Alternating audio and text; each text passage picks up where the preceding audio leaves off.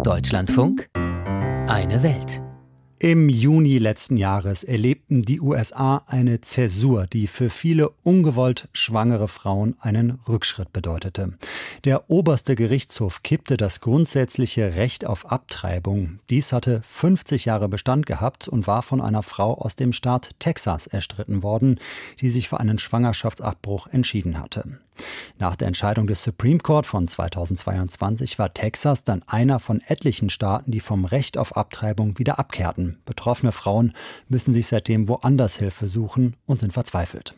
Doch die Abtreibungsgegner, die geben sich nicht zufrieden. Sie wollen erreichen, dass alle Staaten Schwangerschaftsabbrüche verbieten und machen deswegen auch weiter mit ihrem sogenannten March for Life, zu dem sie gestern wieder in der US-amerikanischen Hauptstadt Washington zusammengekommen sind. Arne Bartram war für uns dabei.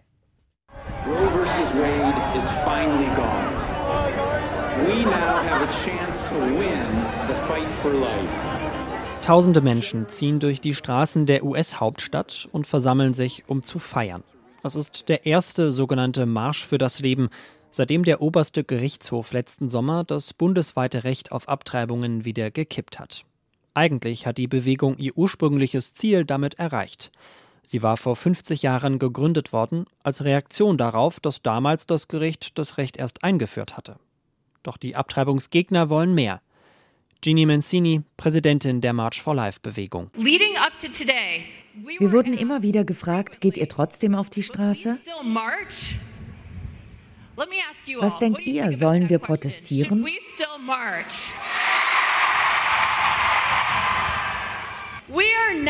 Wir sind noch nicht fertig. Inzwischen entscheidet jeder der 50 Bundesstaaten selbst über sein Abtreibungsrecht. Das neue Ziel der Bewegung heißt deshalb, nach und nach in jedem Staat das Recht zu kippen. Michael aus Virginia. Der Kampf hat gerade erst angefangen. Es braucht viele Gebete und harte Arbeit an der Basis. Als ich aufwuchs, hieß es, das Gesetz für die Abtreibung wird sich niemals ändern. Doch es hat sich geändert. Dank vieler Gebete und Menschen, die 50 Jahre hier protestiert haben. Ich denke, auch in den Bundesstaaten kann es sich ändern. Aktuell sind die USA beim Abtreibungsrecht ein Flickenteppich. In mindestens 13 Staaten sind Abtreibungen komplett verboten vor allem in den konservativen Staaten im Süden wie Texas oder Alabama. In den meisten von ihnen gibt es keine Ausnahmen, nicht mal nach Vergewaltigungen. Andere haben sehr strenge Fristenregeln, die es Frauen oft praktisch unmöglich machen, rechtzeitig abzutreiben.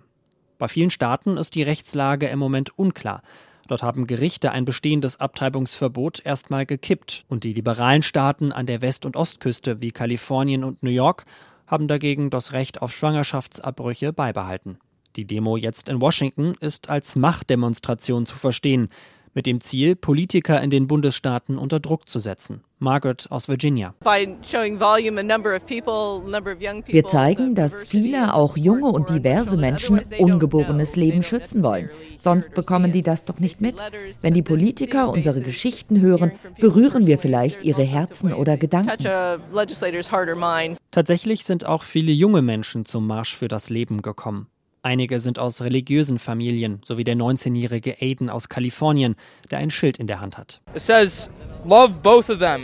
Da steht drauf, Liebe für beide. Die Frau, die das Kind bekommt und das Kind. Beide verdienen Liebe und sind Menschen wie wir. Menschen, die für das Recht auf Schwangerschaftsabbruch sind, können die Teilnehmer hier nicht verstehen und begründen das teilweise mit sehr problematischen Vergleichen. Manche setzen sogar Abtreibungen mit dem Holocaust gleich. Für Aiden aus Kalifornien ist Abtreibung ebenfalls ein historisches Unrecht. Wir sind uns doch alle einig, dass Mord falsch ist und das Leben zählt. Es ist dasselbe wie mit allen Menschenrechtsproblemen in unserer Geschichte, wie zum Beispiel das Versklaven der Afroamerikaner. Wie sollen Abtreibungsgegner und Befürworter so zusammenkommen? Ein Kompromiss kann es nicht geben, meinen viele hier. Für sie ist es ohnehin wichtiger, ihr Ziel zu erreichen nach und nach das Recht auf Abtreibung überall abzuschaffen. Arne Bartram über den sogenannten March for Life von Abtreibungsgegnern in den USA. Auf deren Kundgebung gestern hat das Weiße Haus mittlerweile reagiert. Eine Sprecherin sagte, Präsident Joe Biden werde sich weiter dafür einsetzen, das Recht auf Schwangerschaftsabbrüche in den ganzen USA wieder herzustellen und Frauen über ihre Gesundheit selbst entscheiden zu lassen.